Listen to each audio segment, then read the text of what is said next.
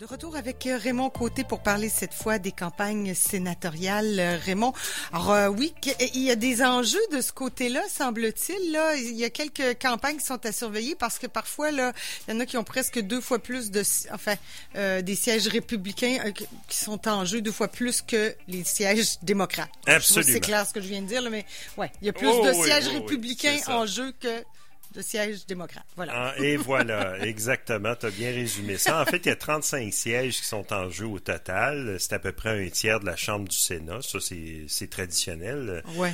Euh, et euh, là-dedans, il y en a 23 euh, euh, sièges qui appartiennent aux républicains, 12 aux démocrates. Donc, tu vois que euh, c'est complètement inversé par rapport aux élections de mi-mandat de 2018, où là, au contraire, c'était les démocrates qui faisaient face euh, aux électeurs, euh, pratiquement le double de, des républicains à l'époque. Je pars de loin, là, Raymond, je pars vraiment de très loin, puis peut-être que les auditeurs vont dire, mais voyons pourquoi c'est pas ça? Mais comment se fait-il que euh, d'une année à l'autre, pourquoi on, remet en, d'une année, ben, d'une élection à l'autre, comment se fait-il qu'il n'y a pas toujours le même nombre de sièges en jeu? C'est parce qu'il y a des démocrates qui ont acquis leur siège, ou comment se fait-il que ça bouge comme ça, ça? C'est une très bonne question. En fait, un mandat de sénateur dure six ans, et c'est un tiers de la Chambre à chaque année qui se retrouve à partir en élection. Sauf qu'évidemment, il y a 100 sièges, donc... OK, c'est un hasard, là. C'est ça. Ah ben, en fait, c'est pas exactement un hasard, mais euh, c'est 33, 33, 34, sauf qu'évidemment, durant un mandat de 6 ans, un sénateur peut décéder, etc. Donc, là, évidemment, il faut le remplacer ou il peut démissionner aussi parce qu'il se dit, euh, ce marais-là, je veux plus rien savoir. Alors euh, là, actuellement, le poids est sur les épaules des républicains et évidemment, ils sont sur les charbons ardents parce que eux, euh, leur campagne est à la fois torpillée par le fait que euh, l'économie va mal, que leur président est une calamité peut-être potentiellement qui pourrait les entraîner. On a tellement hâte de regarder ça avec un recul. il a passé là, il a passé à travers quatre ans. et, et, là, évidemment, on voit euh, des euh, sénateurs républicains là, se démener comme un diable dans l'eau bénite pour essayer de trouver le moyen de survivre mhm. à l'effet Trump, à l'effet euh, très difficile de la pandémie mal gérée, de l'économie qui va mal, de gens qui se retrouvent à être victimes finalement de décisions. Là. Et là, juste pour faire par exprès, Donald Trump cette semaine a carrément mis un stopper, là, a, mis fin aux travaux, aux négociations entre les républicains et les démocrates pour le prochain plan de relance, euh, ce qui est euh, quelque chose de vraiment surprenant. D'ailleurs, les bourses euh, en fait, Wall Street, là, à Wall Street, la bourse a carrément plongé suite à cette décision-là. Ce on qui sait, en rajoute on sait pourquoi? Ben, ah. non, il n'y a pas de raison de Donald Trump. Là, cette question était un peu Oui, il y a toujours une raison. Mais, dans sa tête à lui, là. Dans, sa tête à lui, visiblement, là, ça marchait pas à son goût, puis il était très insatisfait. Alors, il a dit, on, euh, réalisez-moi, puis on va, on va carrément mettre en place un plan qui va être extraordinaire pour vous à partir du 3 novembre. Est-ce que les gens ont le goût de souffrir durant un mois pour euh, se plier à la volonté du président? Ça pourrait être un facteur de plus dans l'urne, en tout cas potentiellement. Mais ce qui va être à surveiller surtout, c'est que là, actuellement, euh, la, Chambre du Sénat est détenue à majorité par les républicains. Ils ont 53 sièges sur les 100. sur les 40 47 qui restent, il y en a deux indépendants et 45 euh, euh, démocrates. Les deux indépendants, c'est Bernie Sanders et, euh, voyons, Monsieur King, là, du Maine. je cherche son prénom, là, en tout cas, ça va me revenir. Et... dans le cas de Bernie... Sanders, on n'a on pas de souci. Monsieur King, lui, il est plutôt de tendance gauche, centriste, gauche, droite. On pourrait le dire centre-gauche, là, parce qu'il a tendance à appuyer les démocrates généralement. Euh, et d'ailleurs, sa collègue euh, du Maine, euh, qui elle est républicaine, mais une républicaine modérée, là, Suzanne Collins, est vraiment en danger. D'ailleurs, je vais commencer avec elle, parce qu'il faut dire que le Maine, justement, va avoir une certaine importance. Il, il, faut dire que chez les démocrates, il y a un siège qui est vraiment en danger actuellement. Évidemment, on va voir le résultat le 3 novembre. c'est un siège en Alabama. En fait, c'est une espèce d'aberration parce que l'Alabama est plutôt euh, conservateur et rouge, en effet. Tu fais bien de le souligner. Et euh, le, le, sénateur sortant serait vraiment en danger là, actuellement de perdre son siège. Donc, euh, il y aurait un siège de plus pour les euh, républicains potentiellement. Mais là, si on parle du Maine, par exemple, Suzanne Collins, qui s'est opposée, entre guillemets, à plusieurs reprises à Donald Trump, mais a voté la majorité du temps pour les politiques de son parti et donc pour les politiques de Trump. elle subit une campagne, évidemment, qui a beaucoup d'élan de, la part des démocrates, mais aussi de la part euh, de républicains enragés contre Donald Trump, qui la considèrent en fait que, qui, qui sentent que le fait que euh, Suzanne Collins perde pourrait enfin euh, faire perdre la majorité là euh, euh, potentiellement du Sénat aux républicains. donc Collins a très peu d'alliés là avec elle, à part les gens qui supportent Donald Trump et elle cherche à survivre. elle lutte pour sa survie actuellement. Et elle n'est pas seule là-dedans. en Caroline du Nord aussi. Euh, au Colorado et en Arizona, ça va très mal pour les sénateurs républicains, euh, tous sortants d'ailleurs, mhm. qui sont tous des élus. Donc, potentiellement, en tout cas, si, là, je me fie sur le site 538, euh, qui est très intéressant pour ça. Actuellement, dans ces quatre cas-là, euh, ça serait des sièges que les républicains perdraient là, avec euh, des, euh, des, risques très élevés. C'est de l'ordre de 60 à 80% des chances que ça tombe du côté démocrate. Donc, si ça, ça se révèle, l'Alabama qui récupérait son sénateur républicain et euh, les, ces quatre États qui perdraient leur sénateur républicain, on serait à égalité si tout le reste euh, est égal. Sauf qu'il y a des chaudes luttes aussi. Oui, ben là, il y a peut-être des démocrates qui vont tomber aussi. Là.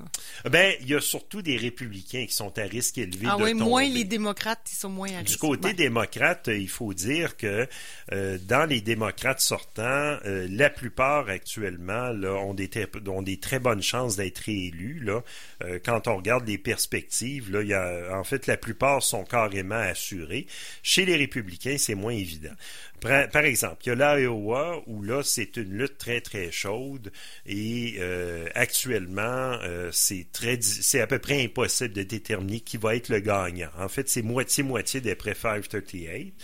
Euh, au Montana, en Géorgie, euh, même en Caroline du Sud actuellement, euh, les luttes aussi sont passablement chaudes. Mais ça, ça serait probablement ou ça serait possiblement le camp républicain qui pourrait euh, garder ces sièges-là. Sauf que en Caroline du Sud, par exemple, euh, euh, ça c'est Lindsey Graham, hein, qui est le président justement du comité du Sénat sur la justice. donc c'est l'homme qui va être, qui va mener les audiences pour la nouvelle nomination à la Cour suprême.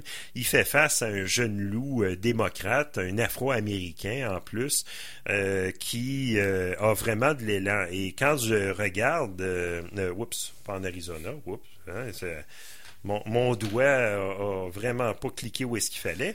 voilà. Alors, en Caroline du Sud, actuellement, Jamie Harrison, euh, on lui donne seulement 20% des chances de gagner. Sauf que l'écart se, se resserre et quand on regarde les sondages depuis le début du mois de septembre, euh, c'est à peu près l'égalité virtuelle euh, durant tout un mois. Donc, si la tendance se maintient, alors que Graham, par exemple, au mois de juillet, avait une avance de 7 points de pourcentage dans un sondage, 3 points de pourcentage dans un autre. Alors, si la tendance se maintient, Lindsey Graham pourrait perdre son siège. Donc là, ça donnerait une majorité euh, potentiellement aux démocrates. Alors, on a euh, trois, quatre courses très chaudement disputées dans différents États qui pourraient donner une majorité franche aux démocrates au Sénat, euh, potentiellement, en comptant évidemment les deux indépendants qui votent euh, plus souvent qu'autrement avec les démocrates. Donc, ça va être vraiment la chose à surveiller le 3 novembre, au-delà du, de savoir qui va s'asseoir dans le siège à la Maison-Blanche. Oui, parce que ça a son importance aussi. Là. Il y a celui qui va s'asseoir dans, dans le siège présidentiel, mais aussi ça pourrait changer la donne, non? On parle de la nomination à la Cour suprême, là, tu parlais peut-être de changements. Est-ce qu'on pourrait euh, faire éventuellement des changements, faire voter des changements à la Cour suprême ben, au niveau du nombre de juges? Il y a ça, évidemment, puis au-delà de ça, évidemment, euh, il faut comprendre que le 3 novembre, euh, une fois qu'on va connaître les résultats dans les semaines qui vont suivre, évidemment, parce que là, il y a tout le vote euh, par la poste là, qui va jouer, qui, qui, va avoir son importance. Il faut comprendre que les deux chambres du Congrès vont continuer à siéger avec les élus qui étaient déjà en place avant le 3 novembre, et le président Trump, lui, va continuer à exercer ses fonctions jusqu'au 20 janvier. Alors, le ah Congrès, lui, les, nouveaux venus vont occuper leur siège au début de janvier. Si je ne me trompe pas, c'est le 6 janvier euh, qui vont être investis. Euh, donc, il va y avoir euh, cette période des canards boiteux qui vont pouvoir continuer à faire avancer leur agenda avant de laisser leur place aux nouvelles chambres. Et là, évidemment, si les démocrates maintiennent leur majorité, leur bonne majorité à la Chambre des représentants et obtiennent une majorité au Sénat, en plus d'avoir un président démocrate, ben là, évidemment, la dynamique va changer complètement. Là, ça sera de voir si la, le siège à la Cour suprême va avoir été comblé ou s'il va y avoir des dizaines de sénateurs contaminés par la COVID. Ça, c'est l'autre question. En tout cas. Mais euh... qu'est-ce qui arrive, là? Bon, là, M. Trump, euh, euh, il va passer son 14 jours. Euh, il va avoir des... Tu sais, bon, on va continuer peut-être à... Ben, alors, j'imagine qu'on va resserrer les mesures sanitaires, mais qu'est-ce qui va arriver, là, pour le vote avec la COVID? ben, là, actuellement, c'est ça. À la Chambre des représentants, tu peux voter à, distance. Ça, ça a été mis en place. Au Sénat, ce n'est pas possible actuellement. Sauf qu'il pourrait adopter une loi. Il y a trop de sénateurs qui sont contaminés. C'est ça. Donc, euh, là, euh, compter sur Mitch McConnell pour manœuvrer, pour s'assurer que tous ceux qui peuvent voter, même à partir de leur lit de convalescence, puissent le faire. Mais il y aura pas on peut, on peut supposer qu'il n'y aura pas d'annulation ou de report, là. C'est, la date, c'est ça. Il va y avoir des perturbations. Ah Est-ce qu'il y aurait un report? C'est pas impossible parce que là, on a vu ça ah. débouler très rapidement chez les républicains. Et là, on peut même pas exclure, peut-être, parce qu'il y a plusieurs sénateurs républicains qui ont un certain âge, on peut pas exclure qu'il y en ait qui soient carrément inaptes à siéger, même à voter à distance, sans compter les décès. On souhaite ça à personne. Ben, parce qu'il... Alors, oui, qu'est-ce qui va arriver? Euh, en fait, comme je le disais tantôt, euh, les républicains ont été l'artisan de leur propre malheur, avec la complicité du président. Euh, on risque d'avoir beaucoup de rebondissements encore au mois d'octobre. Et il y aura peut-être aussi des éléments de plus qui pourraient alimenter la déconfiture des républicains, là, avec, on ne se souhaitera pas un décès là, assez spectaculaire d'un élu. Là. Faudrait euh, pas. Et voilà. OK, OK. Bon, j'ai bien hâte de voir de quoi on va parler la semaine prochaine. Je sais Ça pas. n'arrête pas. Je ne sais pas de quoi on va parler. Écoute, on a eu le temps, de, on a eu le temps en une semaine d'avoir euh, Trump qui attrape la COVID, qui en guérit, qui revient. Ouais, c'est incroyable, ça bouge. Non, non, c'est. oui, mais c'est incroyable. Puis la prochaine semaine, euh, moi, je vais la surveiller particulièrement parce que c'est. En tout cas, le président m'inquiète, puis sans compter. Euh, oh, mais attends, il y a 7, 7 8 docteurs autour de lui, avec leur beau sarrau tout blanc, là. ah, les gars, on va lui souhaiter euh, de se rétablir, ben mais je le garantis pas. Oh, ben, écoute donc. Ben, merci beaucoup, Raymond. C'était un plaisir, Caroline. Salut. bonne journée.